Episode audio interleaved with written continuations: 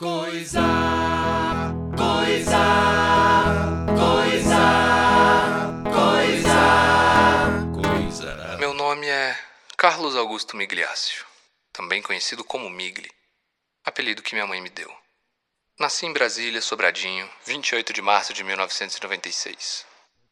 Tive a infância que qualquer garoto de classe média baixa do final dos anos 90 poderia ter, exceto por uma diferença. Eu nunca tive amigos. Ao longo da vida, eu nunca consegui ter amigos. Me abrir, conversar, para mim era algo impossível. Eu poderia contar todos os detalhes da minha vida para vocês, cada lágrima, cada choro, cada desilusão. Porém, irei focar em quatro momentos, quatro acontecimentos que me levaram até aqui, o fundo do poço. Essa é a carta número um.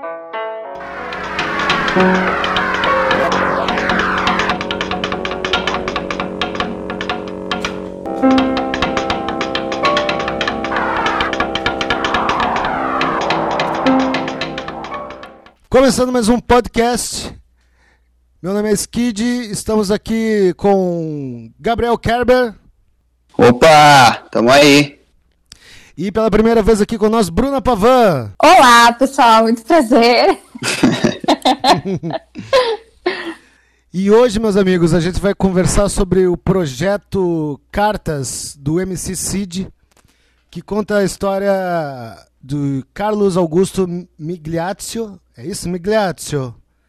Que é um rapaz que tem depressão. E para isso a gente chamou aqui a Bruna e o Kerber, que são. que trabalham no, no ramo, ramo psicológico, tá certo isso? Não tá? Não sei.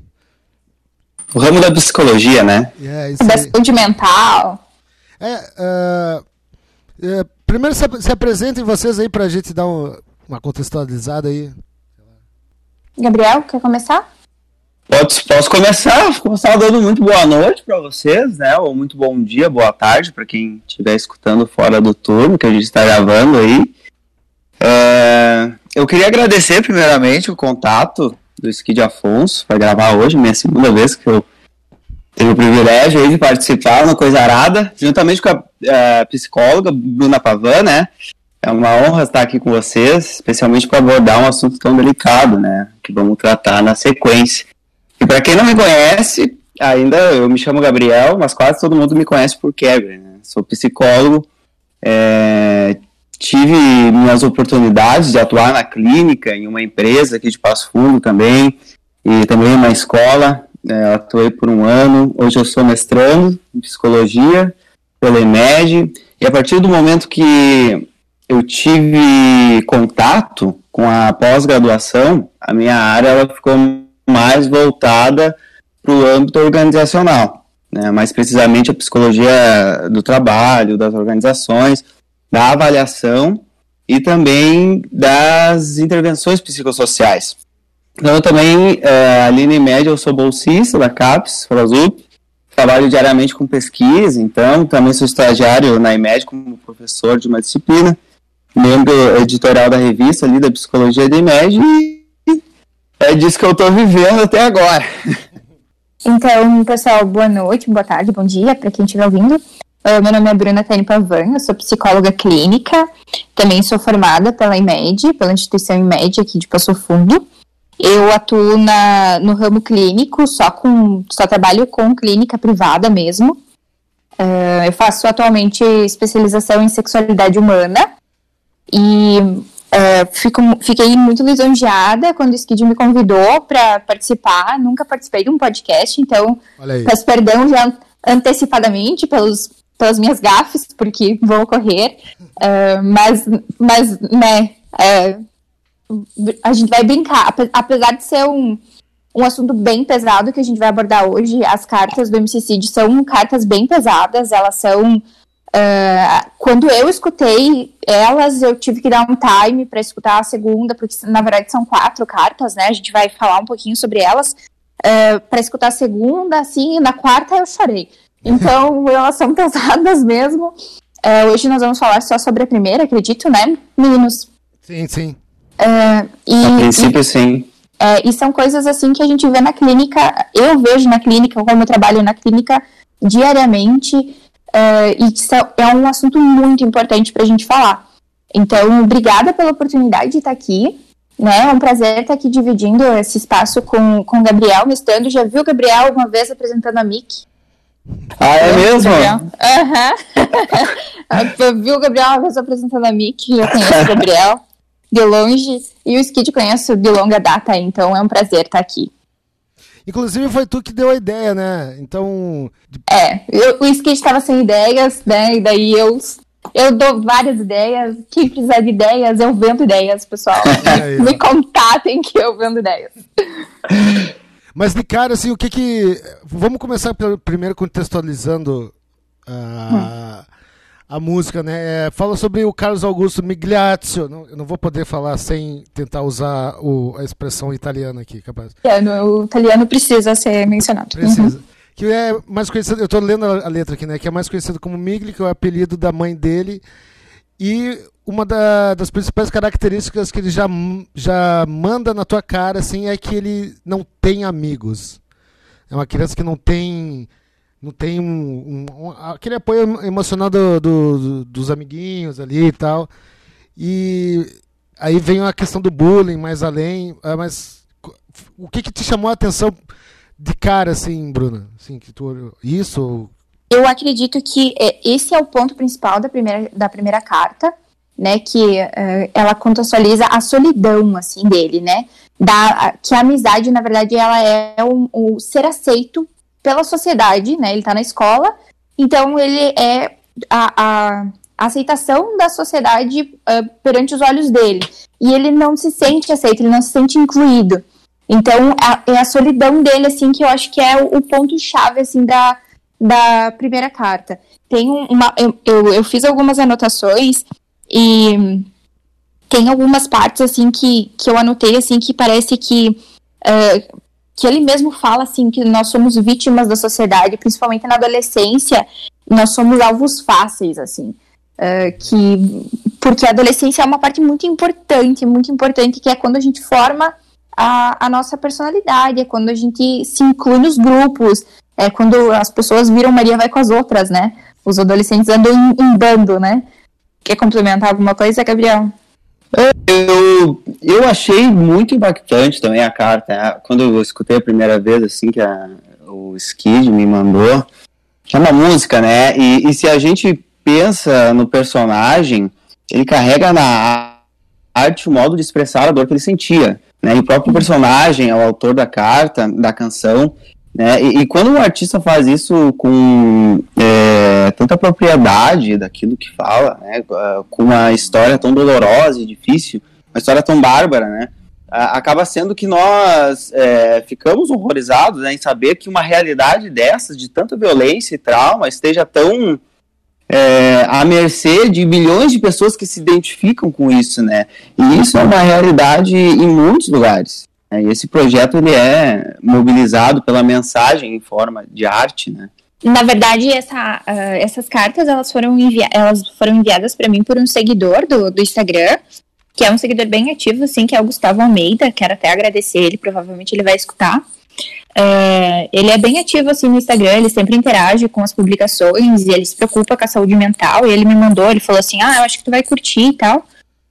E daí ele mandou, e eu pensei assim, bah, isso seria um ótimo assunto, assim, pra gente debater. E daí já mandei pro Skid pra ele ver, e daí foi por isso que fechou. Porque realmente é.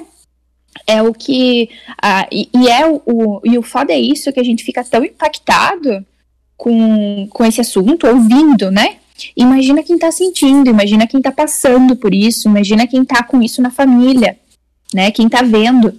Uh, porque, na verdade, o que, que acontece? Né? A gente está falando só disso, mas aqui a gente ouviu a carta inteira. Uh, a carta se trata de automutilação. Uhum. Né? O, uh, a partir do. Ele vai, ele vai falando sobre as dores dele, né? Ele fala sobre. sobre se internar, que ele apanhava na, na escola, Uh, que a, a, base familiar dele era estável, que são todas assim fragilidades da adolescência que levaram ele a chegar nesse nível de se automutilar. E daí foi no 13 terceiro aniversário dele que ele convidou todo mundo e ninguém apareceu. meu décimo terceiro aniversário. Convidei todo mundo da minha sala. Meu pai comprou refri, minha salgado, marcado pras duas da tarde. Minha mãe alugou mesa, cadeira e eu tava com receio. O que eu mais temia aconteceu. O tempo passou, anoiteceu e ninguém veio. Ninguém apareceu nesse aniversário. ah, e ele, a única coisa que ele queria era ser como as outras pessoas, né? E ele acabou se cortando pra sentir alguma coisa. Cheguei no banheiro dos meus pais, eu não sentia nada e ao mesmo tempo sentia tudo. Eu sentei e rezei, mas Deus tava muito ocupado. Eu não sou normal, igual todo mundo. Ao desespero, já sem pensamento, olhei a pia do banheiro, vi uma gilete usada. Não raciocinei, eu tava sem discernimento. Parei e só foquei no lindo brilho da lâmina prateada. Algo me dizia que ali tava minha saída. Encostei a lâmina de lado na pele suada. Pressionei até que a dor afastou minha apatia. E eu vi escorrer na pia, alegria avermelhada. Eu vi escorrer na pia, agonia acumulada. Eu vi escorrer na pia, solidão da minha sala. Eu vi escorrer na pia o que os alunos falavam. Eu vi descer pelo ralo tudo aquilo que eu fugia. Nem foi um corte profundo, mas o sentimento é a visão. né? Porque ele não estava sentindo nada. Então a gente fica impactado ouvindo, né, esse som. Ah, então imagina para quem está sentindo o quão doloroso é isso, né? O quão doloroso é passar por isso. Não, eu ia complementar que eu vejo, assim, né, isso é, em forma de arte, música, assim, nesse sentido, eu acho tão importante ouvir uma música assim, é, quanto saber ouvir o que ele está dizendo, né, aquilo que ele está sentindo, aquilo que ele está te contando através das cartas que ele escreveu, porque ali, ele, o, o personagem, o autor, enfim, ele denuncia muita coisa que acontece e que pode ser evitada, né, nessas cartas. E, e- e- e- essa denúncia é, é a partir de realidades que precisam ser enxergadas, né? Porque a gente precisa falar sobre isso. Nos primeiros trechos da música ali, a gente já percebe a reclusão que ele vivia, né? Ele sofria bullying no colégio, era motivo de piada, batiam nele, é, quando chegava em casa era pior ainda, é, tinha desejo de matar o, o próprio pai bêbado que batia nele, né? Se automutilava.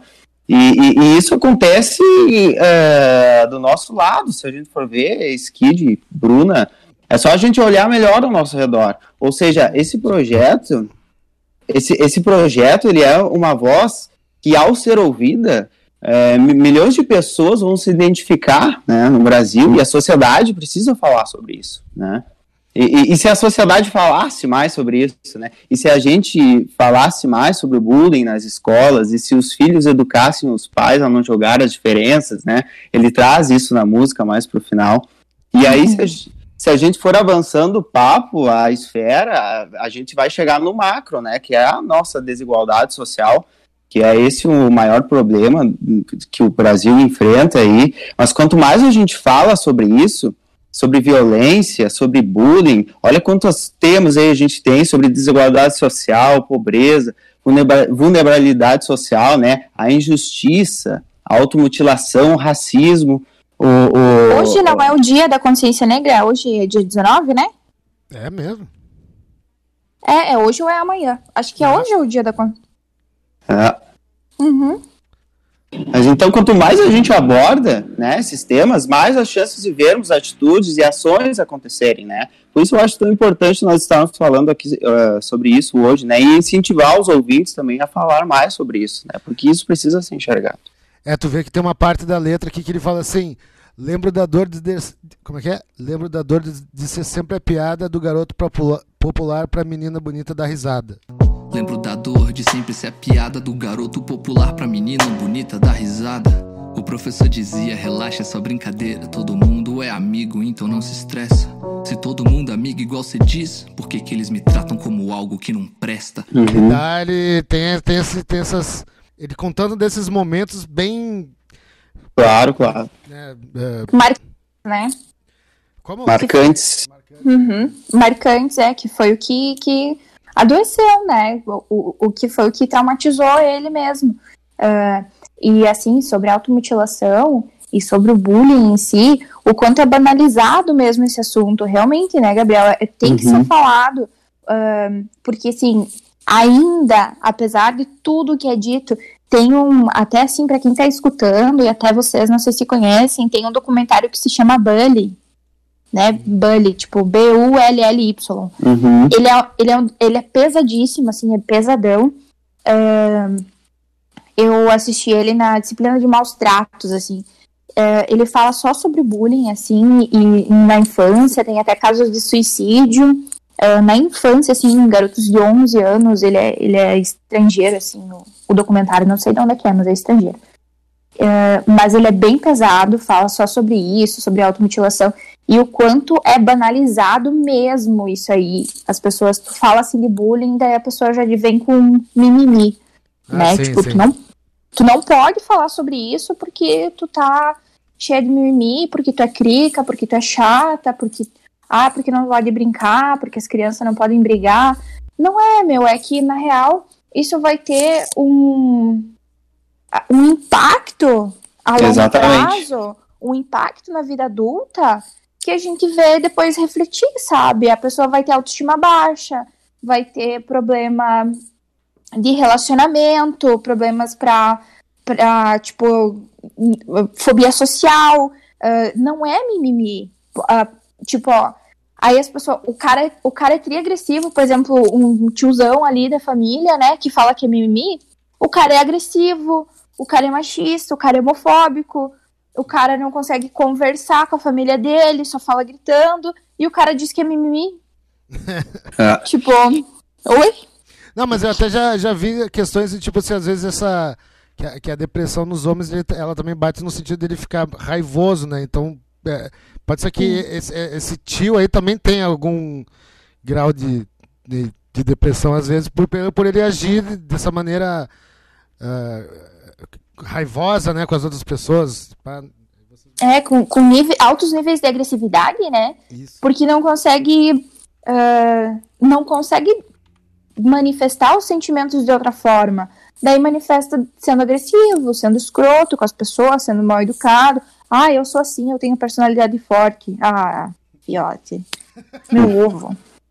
Cada um, né? Qual é que é? É. Tanto sacanagem.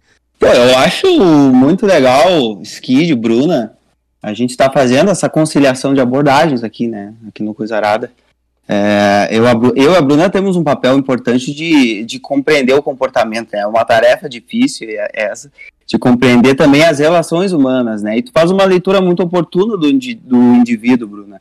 É, isso é muito importante, porque a gente fala em chegar ao fundo do poço, por exemplo, que foi o que ele diz ah, na carta, ah, antes dele começar a, a ler a carta, né, na introdução, ele fala que chegou ao fundo do poço, né, e a sensação de estar no fundo do poço é algo que eh, só nós mesmos, assim, vamos, vamos conseguir achar uma definição, porque é algo muito subjetivo, os motivos que te fazem chegar até o fundo do poço, né. Mas e quando ele expõe a definição que ele dá pro fundo do poço na música, né, ele fala sobre é, as automutilações, né, sobre o caos que é, permeia ele, né, do alívio que ele encontra se é, que ele encontra se cortando, né, se automutilando, e essas reações de, de violência contra si mesmo, é, é, elas são como pás, né, que, que cavam ainda mais esse, esse poço, né, o fundo do poço, el- Sim. elas cavam ainda mais. E o comportamento automutilativo é uma busca de um alívio para uma dor psíquica intensa, que de uma forma desesperada ele vai buscar atenuar aquilo que ele tanto sofre, né? E, e, para isso ele se corta, se machuca, é, sente um alívio fazendo isso. Isso pode acabar da pior forma possível, né? Mas ele, Claro. na, verdade, na verdade, ele não está querendo tirar a própria vida. Ele quer acabar com o sofrimento e ele precisa de ajuda, né? De apoio, ele precisa ser ouvido. E nesse momento a gente precisa da, da máxima empatia e a intenção da resiliência, né? Isso. Muito mais porque eh, quando uma pessoa faz um ato assim, eh, um ato violento contra ela mesma, né? Geralmente é porque tem alguma coisa mais violenta ainda acontecendo dentro dela. Uhum. né? Ela quer tirar essa dor de dentro dela, ela precisa ah, externalizar. Talvez a dor que ela, que, que né, ah, o Migli ali, que é o cara da música, tá sentindo, talvez a dor que ele tá sentindo dentro dele é tão grande, mas tão grande, que ele precisa enfiar uma lâmina dentro do braço dele pra sentir o corte, pra aliviar a dor que ele sente dentro dele. Na verdade, Exatamente. é, na verdade, ali ele tá dizendo que não sente nada, né? Que, tipo assim, ele entrou num limbo. Mas a gente sabe que uh, existem relatos, né, de pessoas que se cortam para diminuir a dor que elas sentem dentro delas, para diminuir, diminuir a angústia, diminuir a, a ansiedade ou diminuir uh, o desespero, até num, num, ataque de pânico, as pessoas acabam se cortando para é como, diminuir. É como um deslocamento que ele faz da dor, né? Ele desloca aquela Isso. dor que ele tem dentro de si para algo físico, Perfeito. né? Em si mesmo. Uhum, perfeito. Uh, e o quanto, assim, uh, isso é muito comum, né? Uh, se vocês pararem para olhar, assim, no verão e verem adolescentes ou crianças com manga comprida, é batata, tá? Na escola, assim, é, é muito certo. No estágio básico, eu lembro que tinha muitas gurias que faziam estágio na escola, assim, e a gente sempre compartilhou as experiências, né? Em supervisão. Uh, e como era triste ouvir os relatos, assim, de, de gurias que, que se automutilavam, e como tem essa coisa da adolescência, de um adolescente seguir o outro, né? De tipo, ah, tu faz, eu vou fazer também. Quando uma se cortava, a outra ia se cortar também. Uhum. Sabe? A outra também se cortava até para compartilhar a dor da amiga. Sabe? Tipo, tu tá sofrendo, eu vou so sofrer contigo. Então, uma se cortava, a outra também se cortava. E acabava num ciclo, assim, de, de tipo 10, 12 gurias, assim, se cortando. E daí, quando descobria, daí era um, um furdunço, sabe? Porque estavam uh, todas se cortando, às vezes até com a mesma lâmina, o que pode ser, né, muito prejudicial.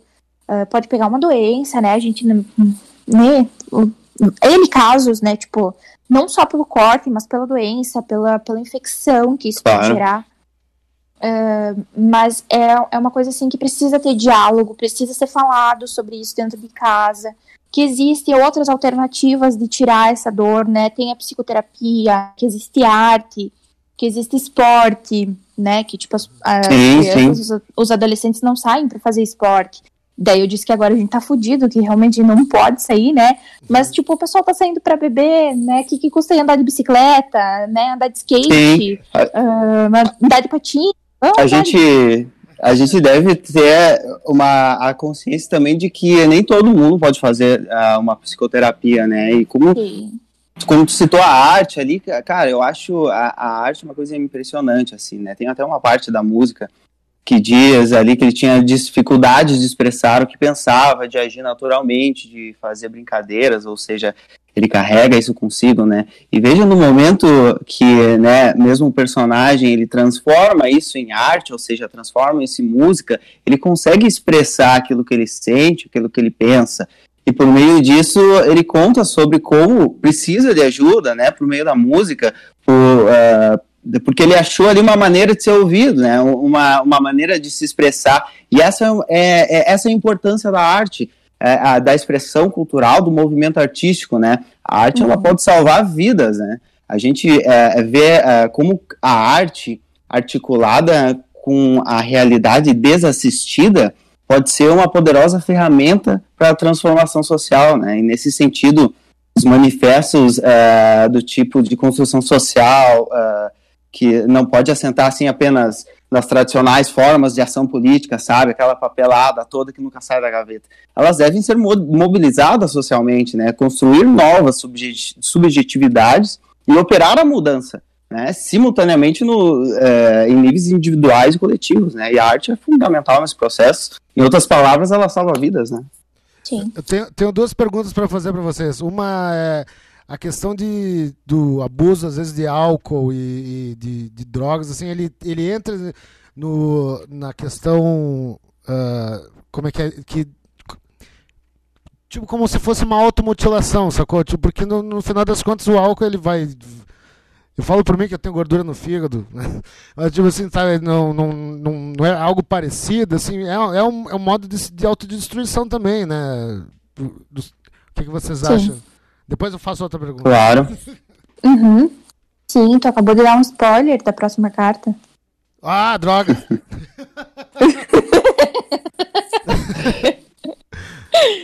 mas, sim, sim. Mas você entraria, é, ficaria. Ah, tu não quer falar sobre isso? Não, dá pra falar assim. Uh, na verdade, uh, é, como assim, quando a pessoa não consegue lidar com os sentimentos dela, quando ela não consegue falar, tem uma frase que eu acho que é do Adalberto Barreto, que ele fala assim: é, quando a boca fala, o corpo sara. Quando a boca cala, o corpo fala. Se tu não coloca para fora, se tu não não elabora aquilo que está acontecendo contigo, as tuas dores, os teus traumas, os teus sofrimentos, tu vai acabar desenvolvendo alguma somatização e tu vai ter alguma coisa para explodir dentro de ti. Então tu pode desenvolver uma dependência, porque tu vai, tu vai ter que uh, extravasar aquilo para algum lugar, né? Então, uh, nesse caso, né, da primeira carta, o Migli se cortava, né? E daí tem o daí os que deu spoiler da segunda carta, que aí tem uma dependência ali, mas vocês não sabem qual é. tá bom. tá, tá suspense.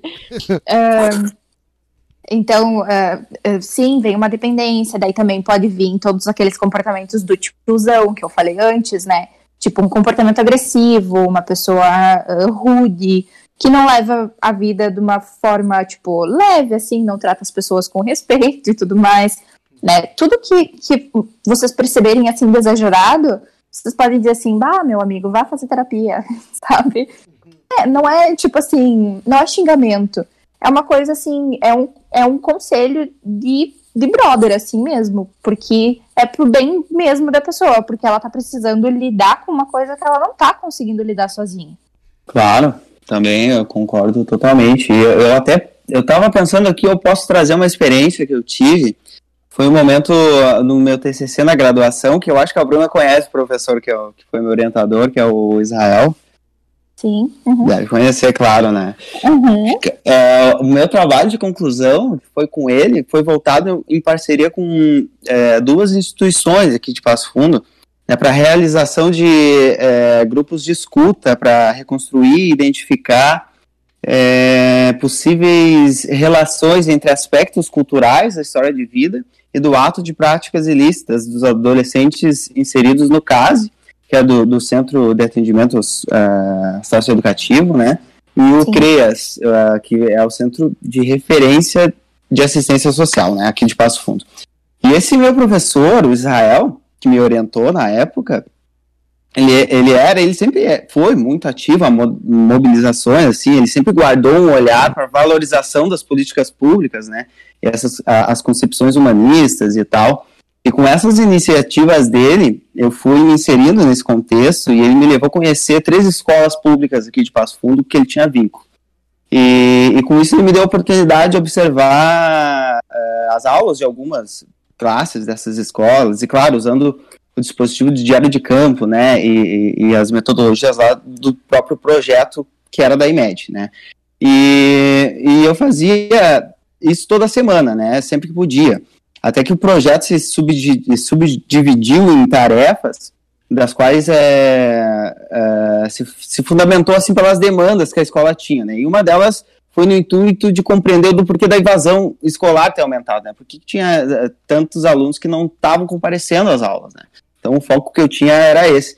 E aí eu, eu e o professor fomos atrás dos pais desses, desses alunos e que eles sempre faltavam, né? E nessa caminhada conheci uma realidade assim bem é, bem impactante. Assim, eu, eu professor Israel nos disponibilizamos em ir na casa dos pais desses alunos que estavam evasivos, né?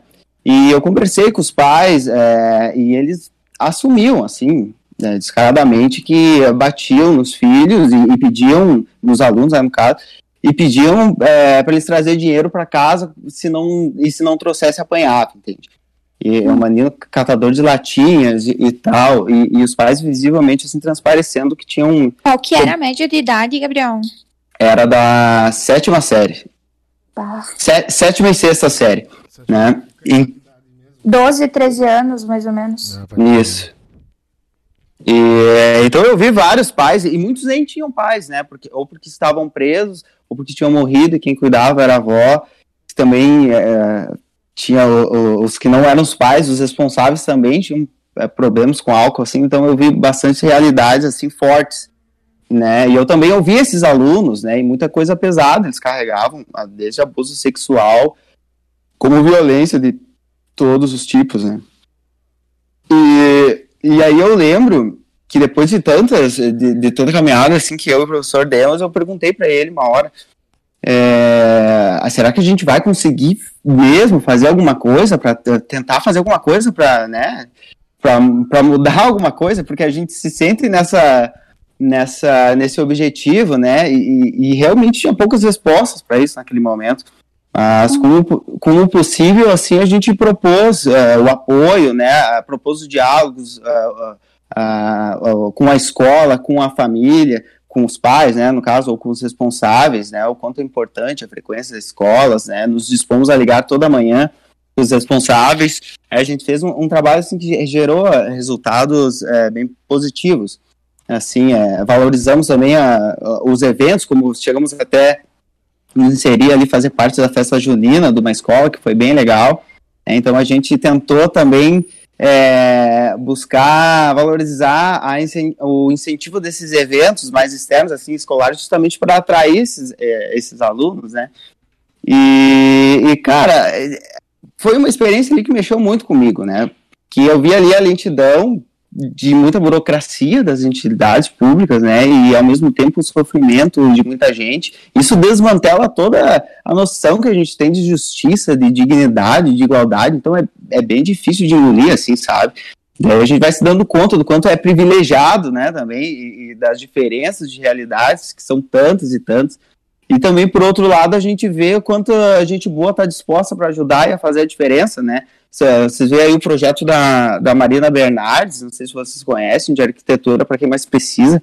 Que Sim. coisa mais linda aquilo, né? Que são é, coisas em, emergentes, né? E, e, e, esse é realmente um problema absurdo de, de, de, de problemas sanitários, de um monte de coisa. Então é um trabalho fantástico e esse projeto é, esse projeto de arquitetura, né, para quem mais precisa. E a CUFA também é outra organização que é incrível também, então a gente vai é, a gente vai percebendo que tem muita coisa boa rolando também, né? Nós não podemos deixar de enxergar que ainda existe muito que fazer e, e por isso esses projetos eles precisam ser divulgados, reaplicados, né? E incentivados para que as, as entidades públicas percebam o trabalho que eles não estão fazendo, né? Perfeito. É verdade. É muito é muita demanda também para uh, eu, eu tive também colegas que estagiaram, por exemplo, em CREAS, assim, e elas, nossa, elas viam loucas, assim, é muita demanda, elas não dão conta das coisas, assim, é, é bem complicado. Bah, é, é, complicadíssimo. Por exemplo, a gente estava falando antes de arte, né? A, a arte de, mostrando como expressão, né? E a gente teve ano passado, se não me engano, o filme do Coringa, né? Que também demonstrou um, um personagem com problemas sérios de, de, de depressão e tal. E eu queria perguntar é, tipo assim, a arte ela precisa de alguma maneira infringir uma certa dor no em quem está assistindo para provar, né, que existe esse problema e tal. eu vou te contar que eu não vi o filme do Coringa ainda. eu vi, eu vi. É, ele, ele, ele é bem, ele é bem pesadão. Uh... É, um bo, é um bom filme, Gabriel. Tu pode ver esse final de semana. bom, obrigado a, até quando a arte ela é, ela é. Porque tem gente que, por exemplo, achou que o queria proibir o filme do Coringa por causa que ele podia uh, dar um exemplo ruim para as pessoas e tal. Uh, eu já acho o contrário, né? acho que tem que mostrar mesmo, né? Uh, a, a, importância da arte para vocês, para conscientizar as pessoas, né? Para mostrar que isso existe e tal. Até qual é a opinião de você sobre isso? É isso aí. Do tipo assim, uh, até que ponto isso precisa ser exibido uh, de uma forma que possa conscientizar ou de que possa uh, ser um gatilho para as pessoas fazerem? É, per isso? Perfeito, perfeito, perfeito. Tá. tá. Um, assim, um, eu acho que, uh, por exemplo, assim, tem. Uh, posso te dar assim, ó, N, N exemplos e N hipóteses uh, do porquê que o filme é importante, tá? Uh, e do porquê que também, se uma pessoa resolver surtar e dizer assim, ah, eu sou o Coringa e tal, uh, a pessoa pode ir presa e tudo mais. Primeiro, ela ia ter que provar que ela tinha um histórico, que nem o Coringa tem. Bah, Gabriel, tu vai tomar uns spoilers, desculpa. É. Não tem problema, manda ver. Tá. Ah, primeiro ela ia ter que provar que ela tem uns, uns históricos, assim, tipo, de, de maus tratos de infância, que nem o Coringa tem, né? Porque assim, ele já tinha. Ele sabia que ele tinha problema, né? Ele já tinha a síndrome ali de Tourette, né? Que é quando ele. Que é quando ele dá os surtos de risada. Né? Quando ele dá aqueles surtos de risada, aquilo é, é, é a síndrome de Tourette. Que é. ah, que não sei se tu já ouviu falar, Skid, não sei. Sim, sim, sim. Tá, que até tem pessoas que xingam, ah, que gritam e tudo mais, ah, que tem que andar com camiseta, que tem que distribuir cartinha. Ele, inclusive, tinha um cartãozinho, né? E tal, a mulher não quis aceitar. ah, o que gerava um preconceito muito alto da sociedade em cima dele. Além desse preconceito da sociedade, ele tinha um maus tratos dentro do trabalho ali, tipo, ele era muito menosprezado no trabalho, daí o Gabriel pode entrar porque ele entende bem dessa área. É, ele era muito menosprezado no trabalho, tipo, ele era esculhambado no trabalho, ah, os colegas usavam dele até quando ele tentava ajudar. Ah, então, assim, todos os, os ambientes da vida dele estavam prejudicados. Ele não tinha nada na vida dele que salvasse, sabe? Sim. ele ia pra psicoterapia e daí tava ok, tá? Sabe? Tipo, enquanto ele ia pra psicoterapia, ele ainda tava estável. Aí, de repente, tipo, a mulher falou assim, bah, Detroit tá uma merda e o governo cancelou a psicoterapia, tu não tem mais direito. Daí ele surtou. né? Sim. Ele, daí ele surtou legal e daí, tipo, ele começou a matar pessoas e, e tal, e, e foi. Daí foi tudo ah, pra baixo. Porque ele não tinha nada, ele não tinha nada que salvasse ele. Tipo assim, a sociedade destruiu o cara. A sociedade, a família, tudo mais. Ah, não tinha nada que reerguesse ele e não teve ninguém que apoiou ele ou que estendeu a mão e disse assim: vem cá, cara, eu te dou uma mão, eu te ajudo. Ninguém no decorrer do filme. Ou eu tô enganada? É, não, ninguém, ninguém, ninguém. Tá, então Ninguém. tá. É, se eu estiver falando uma besteira, me corrige, pelo amor de Deus. É, né, vai saber. É, então não teve ninguém assim que ajudou ele, sabe? É, sim, isso precisa ter- ser mostrado. E até fizeram altas comparações dele com aquele cara lá do metrô que sequestrou uma mulher. Mas não tô lembrado disso aí. Tá, então é, Não, mas- é um cara. Um cara do metrô sequestrou uma mulher. É um cara do metrô sequestrou uma mulher. é, Porque o cara também, tipo assim, ele tava fudido na vida dele. E ele sequestrou a mulher, ficou com, com a arma na, na cabeça da mulher e tal. Porque ele não tinha nada na vida dele. Mas daí o cara era preto, né? O cara era pobre. E daí, tipo, o cara foi julgado pela sociedade. O cara, é, tipo, se, se- não sei nem- nem se não mataram o cara, não vou falar uma besteira aqui porque eu não sei o, o final da história, mas eu sei que ele foi muito comparado com esse cara que, que era aqui do Brasil. Do quanto exaltaram o Coringa e, e entenderam a história do Coringa a partir de saber toda a história dele, Sim. né? de, de saber todo, tudo o que tem por trás das cortinas. E daí compararam ele com esse cara do metrô, do louco do metrô lá. Ah, acho que eu tô lembrado agora. Isso, e compararam, e daí, tipo, as pessoas disseram assim, bah, mas o cara do metrô era um assassino, era um louco, era um pervertido, porque pegou a mulher e ficou com a mulher lá, tipo, ah, como, como é que se diz quando tu sequestra? É, de- ficou de. como é que é? Ficou. Sim, sim. de Refém. Refém, isso.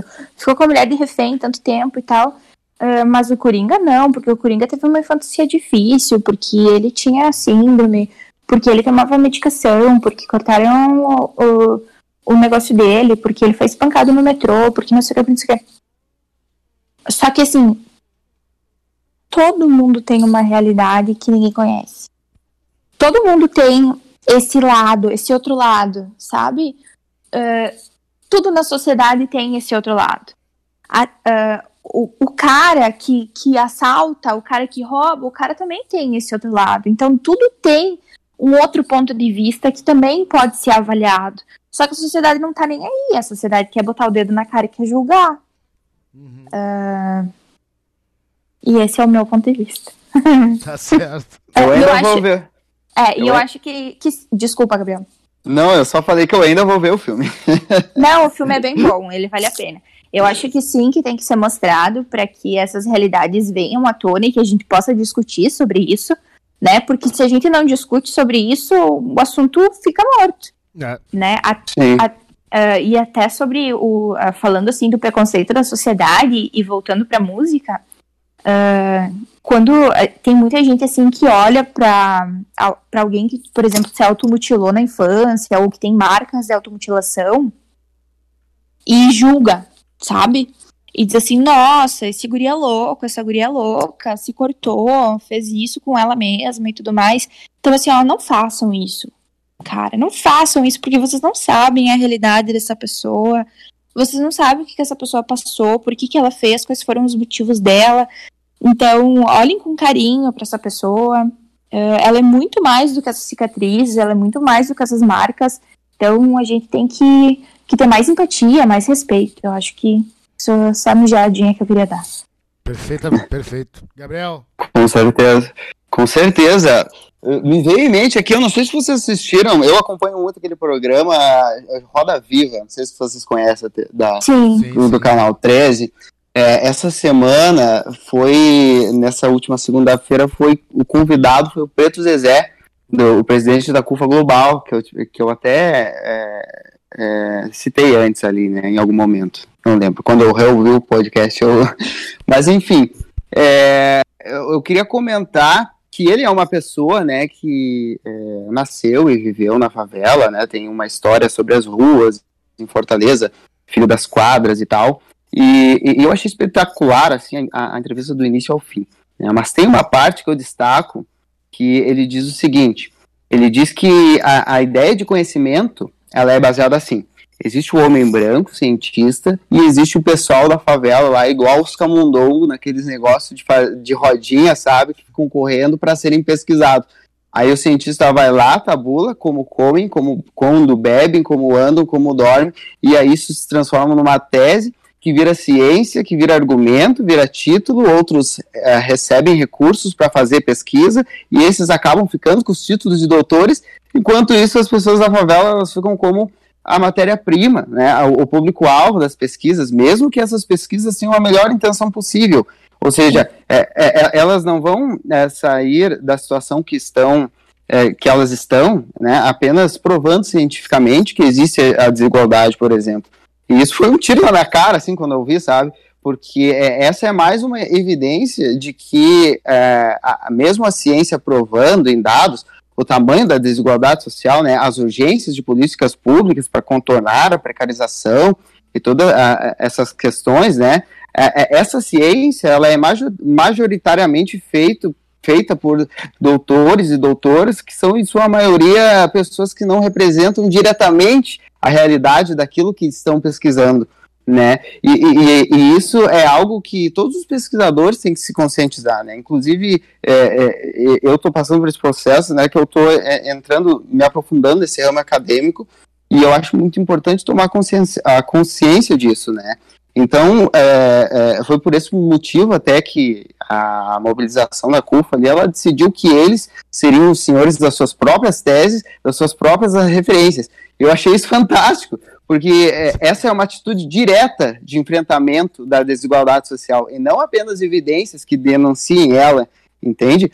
Claro que são muito importantes, né? É, até porque a, a gente está indo para o lado contrário da diminuição da diminuição da desigualdade social sob a ótica do espectro, do espectro político atual, né?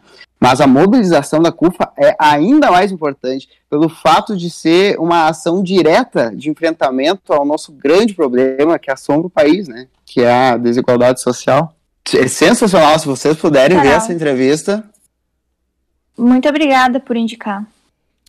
Bem tava, boa, bem boa. Eu tava aqui, às vezes dou, dou umas olhadas aqui na, na, na, letra e eu percebi que ele, em nenhum momento ele fala e, e que eu acho eu acho massa isso, porque ele, ele não, em nenhum momento ele, ele se coloca uma. Ele, claro, tu sabe que é um homem, né? Tu sabe que ele tem tantos anos e tal, que ele nasceu em 96, mas ele não fala que, que é branco ou preto. Isso daí, isso daí para quem tá ouvindo, deve causar um, um, uma absorção melhor da letra, porque ele. Porque qualquer um pode estar nessa situação, né? Qualquer um pode, sabe? Sim. Não, não, não, Claro. não, não que teria algum problema se ele fosse preto ou branco, não é isso, mas sabe, eu acho que dá pra tu, tu, tu ah, imergir mais na música, assim, pelo menos. Eu, eu E se tu assistiu todos os clipes, assim, ah, eu não sei se vocês perceberam, né, mas eu fiz essa, eu tive essa percepção, ao menos, um, né, de que, ah, é, tipo, tem um setting terapêutico, né, durante o clipe, e durante o clipe passam várias pessoas dentro desse setting, e dentro desse setting passam homens, mulheres, passam mães, passam ah, brancos, pretos, e inclusive o terapeuta. Passa dentro desse setting. Que é o MC sei se- Cid, né? Que é o MC Sim, Cid. que é o MC Cid. Não sei se vocês perceberam isso, né? Mas eu percebi, assim, eu achei muito interessante, achei muito legal. Da hora.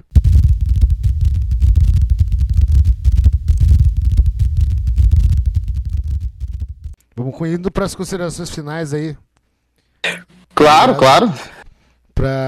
Eu, achei que foi e que vai ser ainda, se a gente dar continuidade a isso, é, vai ser muito oportuno aí para a galera que estiver ouvindo aí, que tem interesse também de, de participar, né, que se interessar, ouvir as cartas e tudo mais, acho que seria legal a gente trocar uma ideia, conciliar as abordagens, né, acho que seria bem claro, interessante. vocês podem mandar perguntas pro, pro Instagram do podcast pra gente eh, responder, inclusive, Certo? né? Tipo, ah, Boa ideia. se for permitido, por favor, permita Claro, isso que a gente claro. Daí a gente pode responder algumas dúvidas se vocês tiverem, vocês podem ouvir as cartas, né? Ah, e daí a gente pode responder as perguntas de vocês. A gente vai, pelo que eu entendo, a gente vai fazer quatro. Vamos fazer quatro. É, então nós vamos fazer quatro podcasts, uma para cada carta. E daí, se vocês tiverem dúvidas para a carta 2, por exemplo, ah, né? A gente já deu um spoiler antes, a gente não, né? Foi uma pessoa só que deu um spoiler. Ah, que vai ser um assunto sobre dependência, então é uma coisa muito interessante, né? Tem muita coisa para ser abordada sobre dependência, Ah, né? Porque existem várias dependências, né? Inclusive ele até falou, né, na, na primeira carta que ele ficou dependente do corte, né? Uhum. Ele ficou viciado em se cortar, né? Porque era Uhum. o- o- a primeira paixão. Isso que ele usava esse termo, né? Primeira paixão dele. É, acho que. Deixa eu ver. É, eu acho que é isso aí mesmo. É, provavelmente. E daí a gente pode Exatamente, abordar. É, é, é a primeira paixão, ele fala aqui, exatamente. É, uhum. Então, é, é para vocês verem o, o nível assim de satisfação que ele tinha quando ele se cortava. Era talvez a única companhia que ele tinha, né? O, do- é, o único sentimento que aflorava dentro dele era essa dor desse corte. Então, vocês podem é, pegar dúvidas, é, ou até dúvidas fora disso, não tem problema. Podem mandar que a gente responde, né? Acho que vai ser bem legal. Uhum, com certeza. Eu, o que eu queria mais dizer era, era aquilo sobre o preconceito quanto às pessoas que se cortam. Ah, profissionais, assim, até da educação, que trabalham em escolas. Eu sei que vocês têm um, pre- um preparo ah, maior, assim, para esse tipo de coisa. E às vezes até é, mais, é difícil até para vocês mesmos lidarem com isso, né? Imagina para os profissionais de educação verem, né, os seus alunos sendo cortados e tudo mais. Tá. Então também ah, tem que ter um olhar para esse, esses tipos de profissionais, né? Na, no tipo de. no dano psíquico que essas pessoas têm, porque é um assunto muito pesado. Né? É um assunto de- que traz muita dor, traz muitas reflexões, né? Do tipo, a gente pensa, né? Nossa, mas por quê, né? Um- É uma coisa assim, a gente foge da dor, né? Ah, no outro podcast que vocês falaram sobre medo, né? A gente foge de tanta coisa, né? E a dor é uma coisa que a gente foge, né? Tipo, ah, tem gente que não faz nem vacina porque tem medo de agulha. Ah, mas a Ah, eu é tenho uma medo de agulha. ah, meu Deus do céu! me- E, e, tipo, é uma coisa que é pra ser pro bem, né, da gente, porque é um, um medicamento, né? E a gente não faz porque tem medo da dor. Então, imagina tu, tu se cortar, né? Fazer uma coisa pra, um mal pra ti mesmo. É. Divulguem as arrobas de vocês aí, ga- galera. Pra daí, né, quiserem. É, né? Ah, o meu, o meu arroba profissional é brupavampsi. Pavan com N. Brupavampsi. E o teu, Kerber? a me, o meu. Bah, cara, eu, pior que eu nem lembro do meu. Eu, é alguma coisa relacionada com Kerber. é. Procura Gabriel Kerber no, no Instagram. É um cara que tá no meio de uma ponte ali. É. E também aqui tem o. Ai, que laje. Também tem os arroba do Coisarada, que é só Coisarada Pod, no Instagram, no Twitter e no Facebook. E o Spotify também, que é o Coisarada. Não tem Coisarada Podcast, não, é só Coisarada. De boa, tranquilo, valeu. Já falei demais também, né? O pessoal vai enjoar da minha voz. Não vão querer ouvir o próximo podcast, queridos. Boa noite aí pra vocês. Muito obrigado pela oportunidade. Coisa arada, Skid. Valeu, boa noite pra vocês. E muito obrigada, pessoal. Ah, conscientizem-se sobre os assuntos, leiam, tirem suas dúvidas. A gente tá aí pra isso. Um beijo e muito obrigada, Skid, Coisarada. Até mais. Valeu, Tchau, galera. tchau. Valeu, galera. No Caldeirão. Meu nome é Carlos Augusto Migliaccio, também conhecido como Migli, apelido que minha mãe me deu. Nasci em Brasília, Sobradinho, 28 de março de 1996. Tive a infância que qualquer garoto de classe média baixa do final dos anos 90 poderia ter, exceto por uma diferença. Eu nunca tive amigos. Ao longo da vida, eu nunca consegui ter amigos. Me abrir, conversar, pra mim era algo impossível. Eu poderia contar todos os detalhes da minha vida para vocês. Cada lágrima, cada choro, cada desilusão. Porém, irei focar em quatro momentos, quatro acontecimentos que me levaram até aqui o fundo do poço. Essa é a carta número um. Eu sempre observei os outros, gostava mais de olhar do que participar. Me achava louco, tinha dificuldade de enturmar, me encontrar, não gostava dos assuntos, eu não me via nos outros. Na escola geral era extrovertido, via gente brincando, correndo, sempre se divertindo. Eu queria muito fazer parte disso, mas não sabia como. Sempre tive bloqueio em ter amigos, tinha dificuldade de expressar o que eu pensava, de agir naturalmente, de fazer brincadeira. Sempre ficava vigilante com meu comportamento. Raramente eu levantava animal encurralado na sala. Daqueles que tem medo, mas não fala. Lembro da dor de sempre ser a piada do garoto popular pra menina bonita dar risada.